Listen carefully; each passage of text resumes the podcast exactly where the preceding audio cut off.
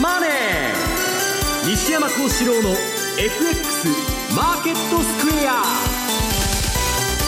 こんにちは西山幸四郎と。こんにちはマネースクエアジャパン津田隆光と。皆さんこんにちは。アシスタントの大里清ですここからの時間はザ・マネー西山幸四郎の FX マーケットスクエアをお届けしていきます。え本日は雇用統計発表の日ということですので番組ユーストリーム配信いたしております。えユーストリームについてはぜひ番組のホームページからご覧いただければと思います。えまずはおびけの日経平均株価です。3日続伸となりました。終値149円19銭高い1万9265円60銭ということです。え西山さん2か月半ぶりの高値、はい、ということなんですが。強いですね。5番に根を伸ばしてくると、まあ、雇用統計今日はあるんですけど、ええ、大体模様長めになっちゃうんですけど、えー、強いなとまあ、10月末買いも幸先のいいスタートで、それはいいんですけど、はい、ちょっと予想以上に強い感じがしますね、うん、はい。えそして為替ドル円なんですが、この時間、121円の80銭台に乗せてきています、津田さん、こちらも強いですね。強いですね。やはり株でいうと、今週はあのやっぱり郵政3社の上場、はい、話題になりました。そうでご祝儀相場ということで、でまあ、それにつられて相関性の高いドル円がじわじわと上げてるって感じですね。はいえマーケットについてはこの後も西山さん津田さんにたっぷりと解説をしていただきます。えそして今日はユーストリームの日ということでですので番組のから特別プレゼントご用意いたしております。番組特製のクオカード500円分を5名の方にプレゼントです。えプレゼントのご応募にはキーワードが必要になってまいります。え番組の最後のに、え西山さんが発表してくれるもしくはユーストリーム画面に、え表示される、えキーワードを添えていただいて番組のホームページからお申し込みいただきますようお願いいたします。え締め切りなんですがちょっと確認します。締め切りはまた後ほどお伝えしたいと思います。たくさんのご応募お待ちいたしております。えまた番組ではリスナーの皆さんからのコメントをお待ちしています。え投資についての質問など随時受け付けておりますのでえホームページのコメント欄からお願いいたします。ザ・マネーはリスナーの皆さんの投資を応援していきます。それではこの後午後4時までお付き合いください。なおプレゼントの締め切りなんですが11月19日です。11月19日木曜日となっています。この番組はマネースクエアジャパンの提供でお送りしますえでは、まずは今日の大引けの日経平均株価からお伝えしていきます。え終値、先ほどもお伝えしましたが、149円19銭高い19,265円60銭。え3日続伸となりまして2ヶ月半ぶりの高値となりました。えトピックス、こちらが8.49ポイントのプラス1563.59でした。売買高概算で20億3608万株、売買代金2兆4248億円でした。値上がり銘柄数が1311銘柄、対して値下がりが497、変わらずなんですが102銘柄となりました。業種別の騰落率見ていきますと、今日は33の業種のうち22業種がプラスとなりました。上げ幅大きかったのが建設、ガラス、ガスなど。一方、鉄鋼、こちらは変わらずとなっておりまして、下げたところが紙パルプ、金編の工業、石油などとなっています。え売買高のランキング見ていきましょう。え東証一部の売買高のランキングです。トップがみずほです。2位がユニチカ、3位が沖。えー、沖電機工業、そして4位が日本郵政、5位が三菱 UFJ、えー、6位にゆうちょ銀行が入っています。一方、売買代金のランキングなんですが、こちらは、えー、トップがカンポです。カンポ生命です。2, 2位が日本郵政、3位がトヨタ、4位にゆうちょ銀行、5位が三菱商事となりました。えー、では、改めて今日のマーケットの外況、引け後の情報などについては、今野記者です。お願いいたします。はい。えー、日経平均株価結局3日続伸ですね。えー、しかも3日とも3桁の続伸上昇ということで、えー、引けました。えー、で、1週間通してみますと結局182円高、さっぴきね、ということですね。えー、今週は火曜日が祝日ということで4日間の取引でしたけれども、で、しかも月曜日、連休の谷間の2日に日経金約400円大きく下げましたんでね、はい、えー、どうなることかと思いましたが、その前の週、1週間前ですか、日銀の決定会合で、えー、追加緩和見送りということにもなりまして、えー、収書は大きく下げて始まったんですが、その後の3日間で戻したと。で、182円プラスになって引けたという1週間ですね。で、しかもこれ金曜日、先ほどもちょっと触れたんですが、金曜日だけ見ると今週で、今日で7週連続の上昇なんですよね。はい、で、10月が全体的にずっと上げてきてたということはもちろんあるんでしょうけれども、ただ週末に強いなという印象ですね、ここのとこね。で、まあ今日もそのご多分に漏れずと言いますか、その例に漏れず、高くなったということで、えー、先ほどもありましたけど、今晩の本当は雇用統計見てからでもね、そうなんですね。えー、いいような気もしないでもないんですけども、はい、ややフライング気味と言えるかもしれませんが、えー、様子見ムードもあまり強くなくと言いますか、でも商いはそんなに増えてないですけどね、ボリューム自体はあそんなに多くなかったわけですけども、ただ、あ結構買いが優勢だった一日と言えますね。さすがに今日のところは3日目、上場3日目を迎えました優生産者はあ反落となりましたが、ただ、このところやっぱり1日目、2日目、おととい、昨日とかなり、えー、活況でしたんでね、えー、このあたりがやはり全体的に大きなイベントを通過して、えー、安心感をもたらして、えー、資金の循環もこう良くなっているという側面もあるのかもしれませんね。うん、全体に安心感をもたらしているという面があるでしょう。為替相場、まあ、アメリカの追加、あ追加じゃないですね、アメリカの場合はね、利上げ、えー、そうですね、えー、利上げ開始を視野に入れつつ、じわっと円安方向に触れて、えー、まあ、それが買い安心感につながっているという側面も大きいですね。先ほどからお話出ている通りだと思います。で、中身的にもあんまり内需外需、そんなにこう、いるわけなく、割とまんべんなくと言いますか、はい、あとはまあ、佳境を迎えている決算発表でいいものが買われて、そうじゃないものが売られるという動きも引き続き強かったと言えますね。あとは引け後の開示情報でいくつか、たくさん今日もあるんですけどね、ね。えー、どこからいきましょうか。まず三井不動産、はい、不動産大手ですね、えー、第二四半期、売上7%増、純利益43%増、670億、好調な決算でした。えー、通期予想は修正なし、変えておりませんが、ただ純利益1070億で進捗率は63%、最もこれ大きな物件なんかがね、どんと立つと、えー、収益伸びるということですから、単純に半分とはいかないかもしれませんけどね。まあ、第二四半期は好調と言っていいでしょう。あとはヤマハ発動機7272。えー、こちらはですね、12月期の第3四半期ですね、売上、えー、累計8%増、えー、純利益は7%減、減収でした。減益でした。ただ、営業利益ベースですと41%増益、4割増益にはなってますが、えー、で、通期予想も、営業利益と経常利益は小幅情報修正。ただ、純利益は下方修正。ということで、ちょっと凸凹ありますね。純利益は特損ということでしょうね。760億から590億に引き下げてます。あとは、いすず自動車7202。えー、こちらも第、こちら第二四半期ですね。えー、累計売上10%増、純利益が7%増、増収増益。えー、こちらは情報修正。通期の数字だと純利益670億から940億。結構大きいですね。えー、純利益で4割増額。情報修正。一株利益110円ということですから、来週買われそうな、なんか数字ですね。これ見るとね。もう一個だけいきますね。はい、お願いいたします。えー、日本ソーダ4041。えー、こちらも第二四半期、売上が2%増、純利益が2.5倍ぐらいになりますかね。93億。非常に好調でした。えー、こちらも通期、えー、情報修正。3月期純利益従来1、えー、100億の予想、今回141億。だこれも4割の増額になりますね。うん、株利益92円ということですから、これも結構ね、週明け変われそうな数字にも見えますね。はい、配当も2円増配、期末5円から7円というのを発表しています。はいえー、では、終わり値確認しておきます。今ご紹介いただいた4銘柄揃って今日は上昇となりました。まずは8801の三井不動産です。34円高の3161円。7272のヤマハ発動機2816円。7円のプラス。7202のいすずです。こちらは11円50銭高の1430.5円となりました。4041日本ソーダです。こちらは922円5円のプラスで大引けとなっています。近野さん、ありがとうございました。した。失礼しました。では、ここで一旦 CM です。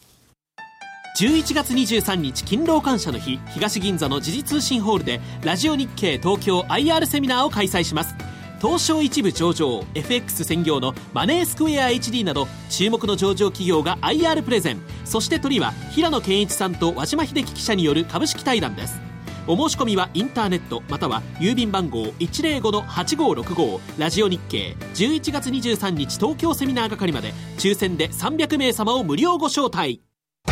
来週金曜夜更新。和島秀樹のウィークエンドストック。では私和島がファンダメンタルズで個別銘柄分析。福永がテクニカルでマーケットを徹底検証。今なら登録された最初の月の聴取料税別476円がなんと無料になります。無料？本当に？試しに聞いてみたいなと思っているあなたぜひこの機会をご活用ください。無料キャンペーンの詳細は和島秀樹のウィークエンドストックウェブサイトをご覧ください。当たったら褒めてねトゥデイズマーケットです。まずは主な通貨のレートを確認しておきます。ドル円です。えこの時間121円8586です。ユーロ円132円5154。えそしてユーロドルなんですが1.087578近辺での動きとなっています。えでは、為替相場の市場のポイントについては津田さんです。お願いいたします。はい、えー、いつもの通りですね、あの、やはりちょっと今週の振り返りからいきたいと思うんですが、はい、えー、当社でもですね、あの、取引量の多いトルコなんですけど、はい、収書に入ってきたのがトルコのやり直し総選挙の結果が出てきました。で前回6月の総選挙で、えー、大敗した、えー、与党の公正発展党 AKP なんですけど、これが返り咲き圧勝の結果というふうになりました。で今回の選挙結果のポイントっていうのは2つあると思うんですね。まず2つ、えー、1つ目はその絶妙な得票数。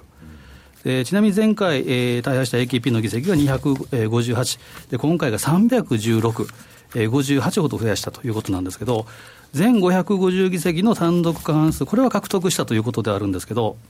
エルドアン大統領の悲願ともいえる大統領権限の強化、これアメリカの大統領型を目指しているという話で,、でありますけれど、これを憲法改正を国民投票なしで行える数行うことができる数字が367。で、その改正を国民投票にかけることができるっていうのが330。いずれにも足りなかったと。微妙に足りなかったと。ただ、えー、安定、えー政権運営の単独過半数は、取ったと、まさにいい塩梅で落ち着いたということで、そこで、まあ、買われたというのがトルコの収書の動きですね。でもう一点は、えー、あとは、えー、クルドのクルド系の政党の人民民主党 HDP の惨敗、これも、えー、要因かなと。で国を持たない、えー、世界最大の民族集団というふうに言われているクルド人ですけど、これの、えー、との対立が問題となっているトルコではあるんですけど、えー、クルド政党の、えー、勢力が弱まることで、さらなる政局の混迷っていうのがなくなるんじゃない、回避できるんじゃないかと。つまり国民が選んだのは、エルドアン政権のその独裁の不安定、まあ、不安ということよりも、社会の安定を望んだということになります。で、その流れを交換してトルコリラが、買われて、対円相場では今年8月以来の43円台をつけました。ただ、間髪入れず、えー、水曜日4日にはですね、えー、エルドアン大統領が憲法改正とクルドゲリラの撲滅ということをですね、改めて強硬路線を表明して、えー、一方の、えー、PKK、クルド労働者党も一方的な休戦を割ったと、なんやらこう、きな臭い、えー、匂いが出てきたということで、ちょっと頭打ちになっているという状況です。で今週は先ほど言った4日のです、ね、郵政3社の上場もあって、え株式市場ではご祝儀相場、えそういった予想となりましたけれども、え為替市場では今のそのえトルコの選挙結果とか、あと RBA のキャッシュレートの据え置き発表、と ADP 雇用統計、これが良かったということ、あとは昨日 BOE のえ利上げの先送り示唆。こういったものもあった方向性っていうのはまちまちではあるんですけど、えー、相対的に安定推移だったのが、日経平均と相関性の高い、先ほど申し上げたドル円。でこれはやはり注目は今晩の10月雇用統計で、えー、あると思うんですが、今週、えー、イエレン議長が下院金融サービス委員会で証言を行って、12月利上げの可能性というのをはっきりと明言しました。で、12月の行動を起こすのに必要な今後得られる情報という言葉もありましたけど、その、有力な判断基準となるのが今晩の雇用統計の結果になると思うんですね。で、イエレン議長の発言を額面通りに受け止めれば、え、結果が良ければ、まあ、結果次第では12月16日、これが X デーになる可能性もあるかなと。まあ、このあたりっていうのはもう本編で、えー、西山さんに詳しく、えー、取り上げていただければなというふうに思います。えでは、西山さんにお話伺っていきたいと思います。はいはい、まずは、先ほどもちょっとお話ありましたが、10月末買い。とりあえず好調な滑り出しと。そうですね、出だしは、まあ、あの1日が安かったんだっけ、はい、あの日に結構山ほど買いましてですね、うまくいってるなという感じなんですけど、うん。あの、まあ、まだ長丁場なんでね。はい、うん、まあ、6ヶ月間投資なんで、まあ、今の成績でどうこう言うことはないんですけど、ちょっとまあ、この年内の相場ですね。今、まあ、今日のメインテーマで後で、あの、ドル高株高の賞味期限ということでやるんですけど、うんまあ、そんなにうまくはいかないとというふうには思ってるんですね。はい、で、まあ、その辺の戦略をどうしていくかということなんですけど、うん、えー、まずまあ、10月末買いという意味で言えば、今日まあ、あの、チャートを持ってきてますんで、グラフだとか、まずあの、10月末買い、4月末売り、えこのまあ2012年の7月にですね、まあ日経新聞の前田さんが本出されたのと一緒にレポートで書いたんですけど、まあこれあのー、もう株が上がる期間というのは毎年10月から翌年4月だということなんですけど、まあ最新のデータで言いますとですね、まあ過去65年間、えー、平均で、えー、日経平均は11.4%上がると。そのうちの9.52%は、10月末から翌年4月までに稼ぐというのが平均の動きなんですね。はい、で、まあ、これの確率に、えー、かける、えー、投資をやっていくと。で、次のチャートが、これまあ、あの、2013年の10月に出した、まあ、あのー、過去20年間、まあ、6ヶ月間投資、え、繰り返したチャートが出てるんですけど、これもですね、まあ、あのー、今年うまくいくか、いかないかなんていうのは、はい、まあどうでもよくてですね、この半年間投資を、その累積してずっと続けていくことがですね、えー、遠回りのように見えて成功への近道だというふうに、まあ私は信じてますんで、そうでないっていう人もいるんですけど、えー、それを続けていくのがいいと。で、いよいよ本題なんですけど、はいこれあのー、まあ、今年から来年の相場どう見てんだと。まあ、ファンド税からも問い合わせが結構多いんですけど、私はですね、年内は、うん、強いんじゃないかと。まあ、大札さんにもバブルするんじゃないかと。この前中国が利上げしたあたりからですね、はい、えー、いきなり、まあ、バブル色が、えー、強まってきまして、ね、えー、中国緩和ですね。えー、利下げですね、はい、金融緩和した後に、うん、まあ、そのあたりから雰囲気が変わってきたなと。で、まあ、調子に乗ってやっとんですね、今。はい、で、それはまあ、しばらく続くだろうと。ただしですね、あの、この、えー、10月末買い、4月末買いと言っとんですけど、このニューヨークダウの月別の動き、はい、というグラフを今日持ってきまして、これが今後の投資のですね、えー、最も重要な資産になるんですね。で何が言いたいかというと、これまあ1900年以降、あるいは1940年、45年以降、あるいは、えー、1990年以降の、えー、ニューヨークダウの月別の動きが出てるわけです。はい、で、明らかに近年の特徴として、昨日まあディレクターにも言われたんですけど、えー、この頃ですね、10月から、えー、年末まで高いと。うん、だけど、1月がですね、あの、本当は1月はジャニワリー効果で1月だからと。まあ税制の関係もあってですね、上がるだとかなんだとか言って、えー、みんな言ってるんですけど、1月が冴えないんだよね。最近安いですね。ええで、1年の計は1月にある、ありっつって、1月安いとその年ダメだとか言って言われてるんですけど、まあそ、そこのアノマリーはまあ、あの、あそんなに重要視しなくてもいいと思うんですけど、1月が悪いんですね。だから私は、えー、今、えー、ドル高株高というですね、非常におかしな、うん、バブルになってるんですけど、おそらくですね、えー、12月の、えー、っと、FOMC16 日だったっけ？そうです。16、16、ここで今、このままずるずる上げていくようなら、材料出尽くしになっちゃって、一回相場終わるんじゃないかと思ってます。で、上げなかったらまた違うパターンがあると思うんですけど、まあ年内バブルということになれば、そういうパターンになるんじゃないかなと。だから、えー、この12月まの半ばまではいいんですけど、それ以降はちょっと押してもおかしくないなと。うんえー、明らかにですね、えー、来年の相場はそんなに私上がると思ってませんので、あの、ちょっとそこら辺が不安ですね。まあ、年内は、その、中国も含めて緩和っていう状況にある中で、やっぱり津田さん、年明けちょっと注意した方が良さそうだということなんですか、ね、最近あの、お客様と話してて、やっぱお客様の肌感覚として、うん、そんなに上はないんじゃないかっていう方が結構多いんですね。でちょっと私も資料を用意したんですけど、えー、まあ西山さんにいつもおっしゃる10月末買い、4月末売り、これは主要銘柄、えー、株も含めてですね、うん、これは7割なり、例えばニューヨークダウ、えー、OG 円、9円、これはですね8割の勝率を、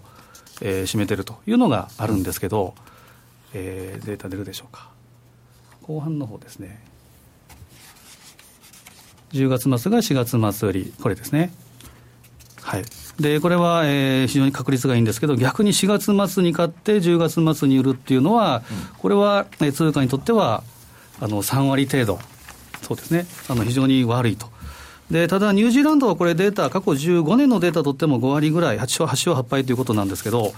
私もですね、実は、あの、前々からちょっと調べてお,、え、おったのが、8月末買いの12月末売りっていうのをちょっと調べたこともあったんですけど、まあ、成績がいいと。ただ1月が例年ちょっと悪いなと。うん、今年は何があったかというと、スイスフランショックがあって、でその前の2014年にはアルゼンチンショックがあってと。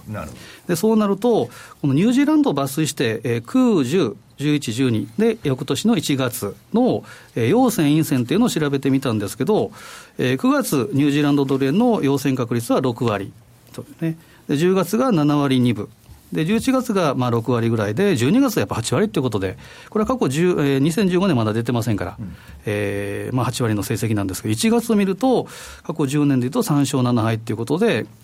まあ、15年でも、えーえー、そんなに悪くなかった、えー、この4月末が10月末売りの成績でもそんなに悪くなかったニュージーランドでも、えー、7割方は陰線だということですから、ちょっと1月やっぱ警戒すべきというデータでしょうね、これは。はい。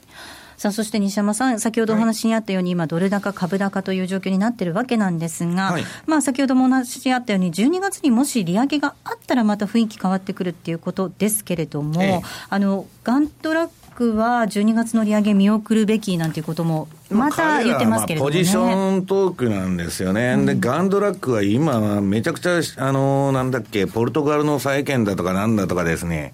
えー、成績は結構いいもんで、調子に乗って、多分そんなもんはドカンとは買わないんだけど、はい、えー、二桁の利回りを目指してですね、まあ、そういうリスクを取ろうと、そうすると新興国の利上げがあったら、やばいわけですね。うん、彼はポジショントークで言ってるんですけど、ただガンドラックのファンドはですね、はい、非常に安定してまして、この人むちゃくちゃリスク取る人なんですけど、分散投資でうまくやってますんで、えっ、と、運用資産がですね、500億ドル、まあ5兆円、まあ6兆円近くになったと。はいで、それはまあ、アクティブ運用。まあ、あの、インデックス関係なくて自分で選んで銘柄を運用するという運用の中で、最速の成長になってるということなんですね。で、イケイケどんどんでですね、はい、えー、まあ、予測、この人、コロコロ変わるんですけど、まあ、おおむね、あの、当ててですね、で、予測なんか外れたってどうでもいいんです。うん、ガンドラックが儲けてると。で、まあ、5年間のリターンがまあ6%弱でですね、同種類のアクティブファンドに比べたら99%他のファンドを上回ってると。はい、まあ一番ってことですよ。えー、で、調子に乗ってると。一方、相場を当てまくってると言われる、うん、あの、ビル・グロスですね。はい、えー、ジャナスキャピタル、ピムコから、えー、移籍してですね。これがですね、あの、今年皆さんもこの放送で何回もやってんで記憶にあると思うんですけど、まあ、あの、中国の、まあ、IPO バブルの崩壊ですね。あるいは、あの、ドイツ国債の金利の急騰。これをまあ、ピンポイントで予測を当てたと。ちょうどツイッターで発言したとこですね。そうです。予測はもう、あの、バンバンに当たってるんですけど、えー、ビル・グロスのファンドのパフォーマンスは、えー、この9月までだったかな。えー、マイナスになってると。マイナス 1. 何パーセントだと思う、1.5%が。だから、私は皆さんにここで言いたいのは、予測が当たることと、相場が儲かる、も相場で儲けることとは何の関係もないと、私はいつでも言ってるんです。と、み、皆さん、その、ほとんどのお客さんがそんなバカなと。相場っていうのは予測を当てるゲームでしょと。いや、予測当てるんじゃないんですと。タイミングを当てるゲームなんですと。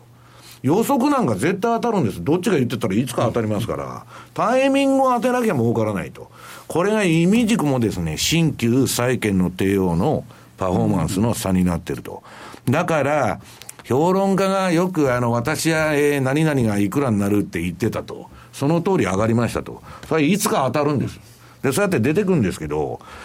タイミングが当たらなかったら、相場の予測なんか何も関係ないと。だから私はいろんな相場感を言ってるんですけど、その相場感とですね、相場のタイミング、いわゆるテクニカル分析ですね、あるいはその10月末買い、4月末売りのような確率論。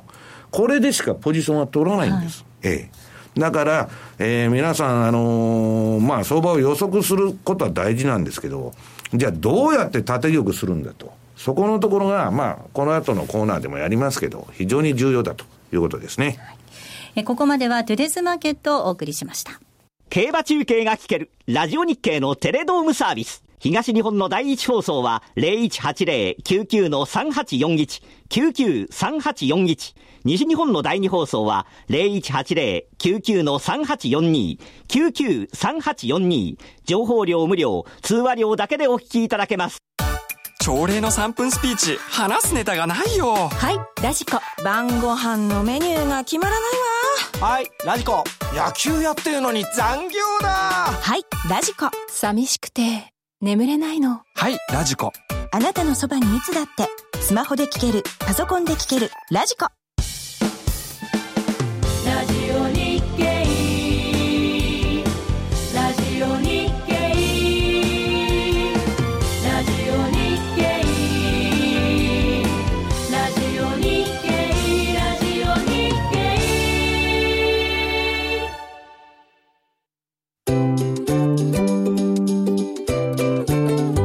トラリピーボックス。トラップリピートトラップリピート。僕の名前はトラリピー。トラップリピートトラップリピート。それを略してトラリピー。トこの時間は M2J トラリピボックスです。FX 投資をもっと楽しくトラリピで成果を上げることを目指していきましょう。え今週もですね、皆さんからたくさん質問をいただいているので、ここでご紹介していきます。なんといっても10月末買い、4月末売りに関する質問たくさん来てますので、はいはい、まずはこれ、あの、3つ続けてご紹介していきます。うんはい、えーリーマンで地獄を見た男さんなんですが、10月末買い、4月末売りの手法というのは結局はその期間円安トレンドが続くということが前提なのかと思います。もしその前提ならば、いつも西山さんが触れられている1時間足、もしくは冷やしの移動平均曲線、エンベロープの下の線で押し目買いをして、エンベロープの上の線で売却するという手法を、その期間延々と続けても、10月末買い、4月末売りの手法とほぼ同じ結果か、もしくは行ったり来たりする分、細かく値幅が取れて大きな利益が取れるような気がするのですが、この手法でもおかしくないのか教えてください。もちろん、レバレッジは抑えてストップロスを置いての話です。もうリーマンのような地獄は見たくないので、ということです。私も見たくないですね。もう一ついきます。えー、西山さんがおっしゃっている日経225ミニを買った場合、買ってから4月末まで基本的に持ったままで良いのでしょうか ?12 月には相場が荒れる可能性があるので、その時だけ手仕舞いがあるかもとおっしゃっていました。えもう一つ続けます。え相場は確率にかけるゲームという話はもっともらしいと思いますが、仮に今期の円売りが全体的に失敗するとしたら、その原因はどのようなところにあるとお思いでしょうかということです。えーと、何から言って、まあ、まず今、一番最後に言った原因ですね。はい、これ、アメリカの財務省の、えー、ドル高容認が変わった場合、為替っていうのは政治の歴史で、えー、っと、その、財務省が文句を言ってきたら、これはまあ、ちょっと注意ということですね。はいうん、あるいは、えー、アメリカが出口に失敗すると、金利上げたらいいんだけど、またすぐ QE4 に追い込まれるということになったら、まあ、えー、ドル安になる可能性があるということですね。はい、日経225、ミニを買った場合は、買ってから4月末まで基本的に持ったままでいいですか、もう、あの、ほったらかしですね。私も、あの、ミニも買いましたし、ETF も山ほど買いましたけど、はい、えー、ストップロスを置いて、えー、もうほったらかしです。で、えー、っと、これ、ヘッジするとか、いろんなまあ質問が来てるんですけど、はい、何もしません、ヘッジなんか何もしません。で、ストップロスだけ置いて、で、それで打たれて、また買いたかったら買うんです。それだけで、えー、っと、まあ、オプションを売ってるのがいいとか、まあ、いろんなヘッジの方法があるんですけど、そういうことはやらないと。で、このポジションに関しては、レバレッジは上げないと。で、その、えー、っと、今の、なんだっけ、えー、っと、その、10月末買い、4月前、末売りのポジション、この手法とですね、えー、私がやってるエンベロープの、うん、下の線で押し目買いをして、エンベロープの上で売却するという手法を、まあ、えー、続けていれば、ほぼ同じ結果じゃないかという話なんですけど、うん、ど全然違いますね。あのー、全然違うっていうのは私の中で違うわけですけど、10月末が4月末売りっていうのはあんまりレバレッジ上げないわけです。えー、長期の半年間投資なんで、基本は。確率にかける。そう、相場の上下度がありますんで、レバレッジ上げると、えー、めちゃくちゃ追い出される可能性があると。ところがですね、えー、このエンベロープ売買に 限っては、私はめちゃくちゃリスクを取る時があってですね、はい、えー、死ぬほどやられてる時もあるんですけど、評価損でね。えええあ、評価損でね。ええ。いや、評価損で実現損も出してることあるんですけど、はい、レバレッジをかけます。かけます。昔あの、大札さん私の損見て泡吹いてたことがありましたけど、あの、そういうですね、レバレッジをかけちゃう。その代わり、ストップロスもしっかり置くというのはやってますんで、まああのー、全然手法が違うんですね。はっきりまあ言葉は悪いですけど、エンボロープ売買は、まああのー、いわゆる、うん、リスクをガンガン取ってるわけですね。で、えー、10月末買い、4月末売りの方は、投資の王道でレバレッジを上げないでやるということでございます。あのただ、津田さん、そのまあ、西山さんがプロでいらっしゃるので、はい、レバレッジ高くっていうのもあると思いますが、個人の方が例えば、レバレッジをそれぞれそれほど上げずに、そのエンベロープを見ながら、この10月末から4月末にかけて、何度もこう取引するっていう手法はどうですかね、まあ、去年の例でいうと、10月31日にあの黒田バズーカでボーンと上がったところで、西山さんは買いを入れられて、はい、で12月に半分ぐらい利益を確定されたと。うんですからずっときっちりと持っとかなければいけないっていう、うん。うん、まあまあ、前も言いましたけど、ドグマじゃなくて、はい、この間で、この間でとにかく売買はチャンスがあるとい。う意味の黄金の180、リスクを取るのにふさわしい半年間と。はいだ変な協情主義に、まあ、陥らなくてもいいと。うん、で、私はですね、あの、エンベロープ売買も、その RSI とかの逆張りもそうなんですけど、その10月、4月の売買だけではですね、あの、平凡な運用になっちゃうんですね、はい、私の場合は、ええ、もっと儲けないといけないんで、えー、リスクを取ってやってるということですんで、うんはい、えー、そこら辺はちょっと売買の種類が違うということですね。はいさあ、今週も本当にたくさん皆さんから質問をいただきましたが、えー、津田さん、その直接、皆さんのお話を聞いていただけるセミナーがありますね。はい、えー、これがですね、はい、えー、横浜と千葉、はい、はい、これはおそらく勤労感謝の日ですから、あの勤労できることに感謝をしながらですね、あの津田さん、大変ですね。えー、まあ、ここは西山さんはいらっしゃらない寂しい限りですけど、えー、木戸と、とは比嘉と私で、東京湾をですね、半周させていただきます。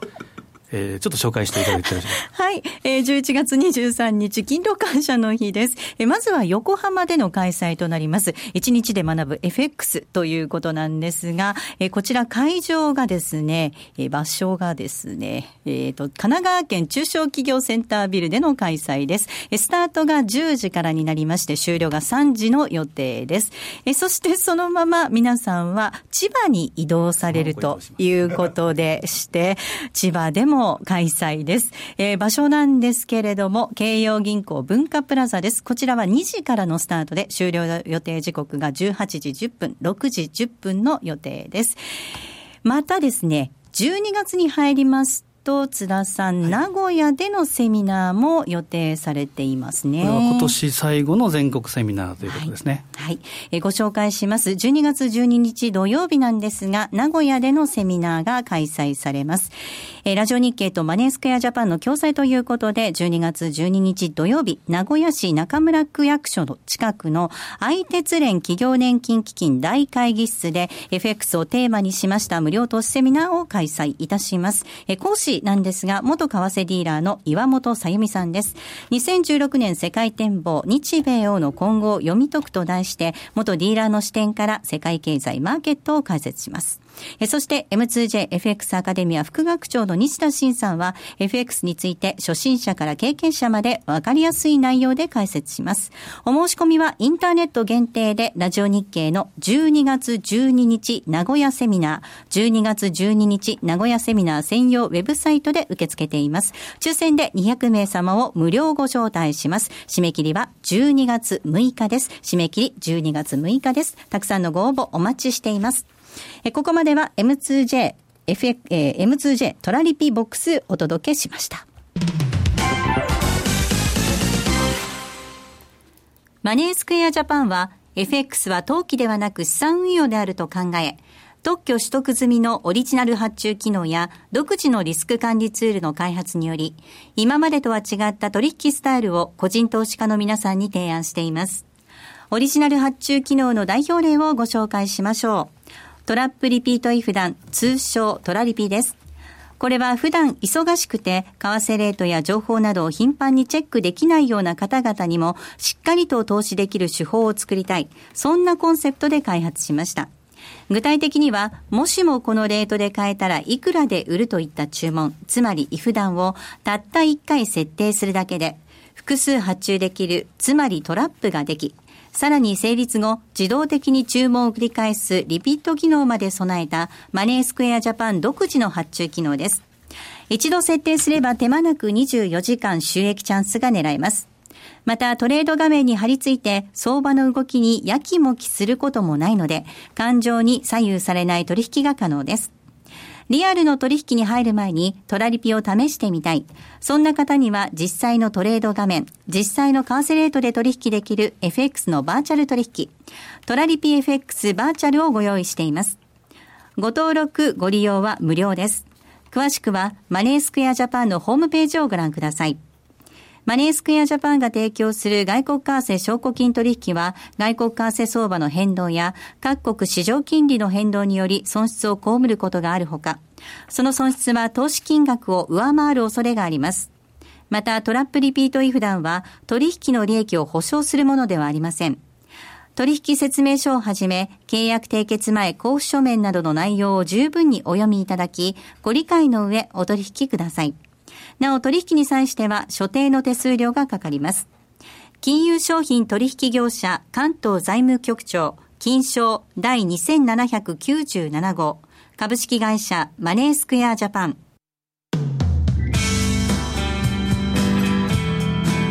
西山幸四郎の FX マーケットスクエア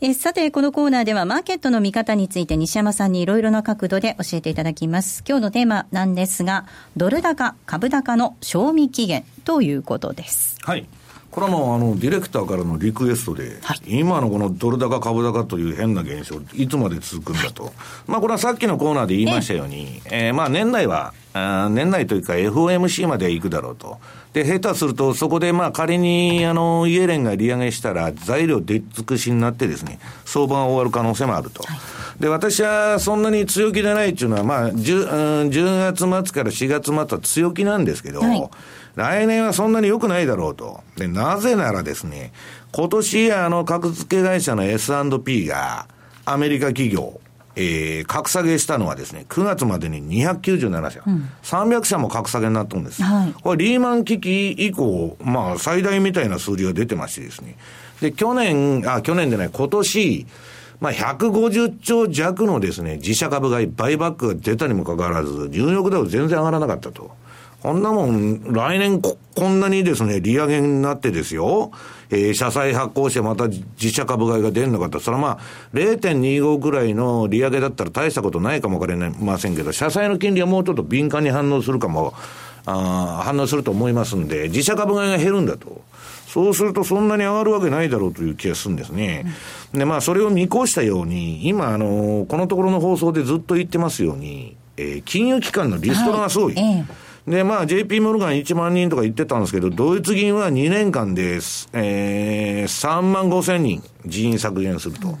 ね、まあ、ウォール・ストリート・ジャーナル読んでたら、ストラテジー2020というのを発表したんですね、ドイツ銀行は。で、投資銀行部門の顧客数を50%削減すると。これどういうことかと。お客さんいりませんと。ええ、要するに投資銀行の証券会社のお客半分いらないと。これはですね、ちょっと気持ち悪いなと、いうことなんですね。はい。で、まあ、そういうこととか、まあ、同じくドイツ銀行のエコノミストがですね、まあ、だいぶ前のゼロヘッジ。はい、まあ、これはまあ、皮肉な記事が多いんですけど、ええ、まあ、先進国がゼロ金利をやめたら、SP500 とかがまあ、半値になると。いうような、まあ、あの、警告のレ、あの、レポートを出してると。まあ、個人的な意見かもしれませんけど、となると、まあ、ここまで緩和依存が来るとですね、まあなんかアメリカが利上げになったら、ちょっと気持ち悪いなというのはあるんですね。うん、ただし、まあ私が言うように、基本的には物価目標日米ともに2%になるまでは、危機が起きれば対策は打ちますんで、まあ、バブルが温存するかもわからないんですけど、ちょっとですね、その辺に不安があるということですね。うん、で、私が聞いてる限りでは、まあ、新興国から何からですね、来年にかけて世界景気が減速していくという流れが今のところ、まあ、私の中では明確になっていると。で、その中で何していくんだということなんですね。はい、はい津田さん、あの今お話にあったように、ゼロがずっと長く続いていただけに、利上げっていうのがこう急激な巻き戻しのきっかけ、トリガーになりかねないっていうことですよね。そうですね、まあ、ゼロからあのゼロを脱却するっていうのが、これ、一番大きな副作用を伴うことですから、このやっぱり用心が必要だと思うんですけど、ただ、あのアメリカの経済でいうと、内需を見てみれば、例えば10月の新車販売台数っていうのは、えー、基調済みで、えー、これは2005年以来ですか。うんの好調さっていうのは、これ、原安、一重に原安の影響っていうのはあると思うんですけど、そういう内需関連が強い代わりに、やっぱり中国関連、外需セクターが弱いという話があって、まあ、逆に ADP が良かったり、新規失業保険が悪かったりと、ちょっとまちまちではあるんですけど、ただやっぱり名だたるそのプロ連中、プロがですね、はい、先ほどガンドラックの話ありましたけど、直近ではガンドラックがあの米国の経済と金融市場は脆弱な状態であると、うん、FRB は 12, 12月利上げを見送るべきだというふうな発言もしてるっていうのが、まあこのあたりがいろいろあるので、えーまあ、チャート的にもですね、週足チャートで見たら、やっぱり上125を超えるような勢いはまずまだないというふうに見ていいかなと思いますね。うん。うん、まあ、とはいえなんですけれども、FRB といいますか、イエレンさんの発言なんかを聞いていると、12月利上げっていうのがあるのかしらっていうふうに、マーケットにはなってきましたよね。仕事ないでしょ、うん、このまま永遠のゼロになっちゃったら。仕事ないし、4月から年内に上げると言っといてですね、信任がすごい落ちる可能性があるんですよ。うん、やりたいと思いますよ、私があの人の立場だったら。で、今日まあ、せっかく、じゃあ、あの、今、まあ、株はどうなるかわかりませんけど、とりあえずドルは利上げということで、今、織り込みにいってるわけです。はい、ところがね、すっとしないのは、あの、この、ドル円の冷やしというチャートで、これまあ、あの、26日の標準偏差ボラティリティが出てる。で、下が21日ボリンジャーバンド。これあの、大札さんは理論的にですね、トレンドが出てると。出始めたんじゃないかなと思ったんですけど、ね、売りで、順張りで、えー、いつでも逆張りしかしないのにエントリーされたらしいんです。えー、すごいですねと。あのー、思ってるんですけど、なかなか上がってこないなと。上がってこないで、いやいや、上がってこないでは、あの、私が使ってる手法なんで上がってくれないと困るんですけど、まあこれ22円を超えると今日の雇用統計の結果次第では24円まで、えー、いくと。はい、で、下はもう今、あの、20とか19が硬いんですね。はいで、まあ、なんとか、その、利上げを織り込む形で、まあ、12月半ばぐらいまでは上がってくれたらいいな、というのが今の私のこの順張りの感触。順張りがですね、年間2回ほどしかでかいトレンドが出ないんで、まあ、ちょっと最後に年、最後に出てほしいなと思ってるんですけど、あとはですね、逆張りは大きな意味での、これドル円の冷やしとポンドドルの冷やしとユーロドルの冷やしと、まあ今週のレポートにも載せたんですけど、えー、今ちょっとドル円はですね、えー、逆に RSI なんか9日の RSI で、まあ70の売りシグナルっていうのはこの前出まして、まあ、ちょっといっぱいいっぱいというか、周期的な天井は、もうこの121、2円で、まあ周期的な天井レベルまで上がってると。で、トレンドっていうの皆さん周期的な天井の先に発生する運動ですから、まあそういう意味では今日の雇用統計ですね。それで22円をしっかり抜けてくるのかと。で、いつでも私が言ってるように、来週の火曜日以降もその動きが続くのかと。ここが一つのポイントだと思いますね。だ今まあちょっと冷やしベースではポンドドルも、えー、ユーロ、ああの、なあの、ドル円もですね、ちょっとまあ、押し目買いというにはまあ高いレベルと。で、ユーロはですね、あの、ドラギ先生のユーロ安誘導が、あの、今やってますんで、はい、これだけまあ売りトレンドが出て、まあ、1シグマの外でですね、えー、相場やってて、こっちのはまあ、綺麗にトレンド出てるんですけど、まあ、ユーロも今年ですね、あんまりトレンドすっきりしないんですね、例年に比べて。だからまあ、あの、そういう意味では、あの、このもう一つのチャート、ポケトラ。はい。これあの、今、あの、スマホとかですね、あの、なんだ、iPad とか、その類のもので、このエンベロープと標準偏差が両方出るのは、マネースクエアジャパンのポケットらしかないと。はい、ありがとうございます。私もこれでチェックして、ええ、いうことでですね、あのー、会社でですね、内緒で売買してる人がトイレで注文出しとるとかですね、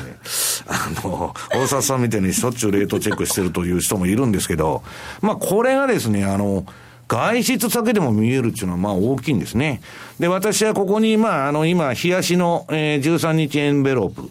これの、えー、13日、えー、移動平均の1%下と2%下は全部買っとると。全部買っとるんですけど、ただし、円高トレンドが発生してない限りと。で、冷やしで、えー、標準偏差が上がって、えー、21日ボリンジャーバンドのですね、えー、マイナス1シグマの下に相場が飛び出すような円高トレンドでない限りはずっとそれをやってると。で、次には1時間足のチャート。これもですね、あのー、なんだっけ、えー、日銀の黒田さんの時と、イエレンのえー、えー、なんだ、FOMC の時に、このエンベロープ、上下動をやりましてですね、非常にうまくはまって、まあそこからまた下つけてからは、今はもうあの、ドル高トレンドになっちゃったんで、まあちょっと下が来てないんですけど、まあ今後もこの商いを続けていくということでございます。ここまでは西山幸四郎の FX マーケットスクエアでした。植木康夫の王道投資銘柄ズバリ予想。ゆうちょ相場の力で王道銘柄は一段とパワーアップ。ゆうちょ相場年末相場で嫌でも上がる銘柄特集。好評発売中。DVD およそ60分。お値段は税込8640円。送料が別途かかります。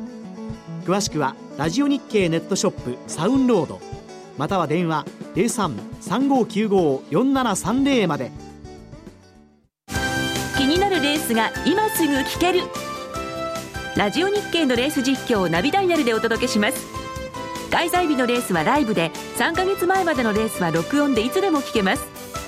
電話番号は0570-008460 0570-008460 0570を走ろうと覚えてください。情報量無料かかるのは通話料のみ。ガイダンスに従ってご利用ください。M2JFX 投資戦略このコーナーでは来週に向けて M2J の FX 投資戦略を伺っていきます。津田さんです。はい。えー、やはりまあシンプルなのがドル円。で、ドル円でいうと、やっぱ長い時間軸、週足で見,、えー、見た方がいいのかなと。そうなると、えー、まあ悪い結果の下押しが、えー、週足の例えばマイナス2シグマ118円のミドルぐらい。で、上に行っても125円を大きくと、えー、超えるような今トレトレンド勢いはないだろうと。ちょうど21週の移動平均線である121円の90ぐらい。122円の壁とおっしゃいましたけど、うんやっぱりなかなか抜けづらいなと、まあ、今週まだ抜けてません、でそういった意味でも、えー、やっぱりレンジ相場ということで、ラクタラを仕掛ける。っていうのが1点と、今日は資料で、えー、お持ちしたんですけど、トルコリラの、えー、日足の一目均衡表。これが今日の終値レベルで、えー、先行スパン抜ければ三役好転ということですから、うん、まあ、選挙結果等々、あんまり、えーまあえー、材料が出て、その後あまりよろしくないんですけど、チャート的には上に抜けてもおかしくないなというふうには考えているので、まあ、ドル円とトルコリラ、これを中心に見られたらどうかなと思いますね。はい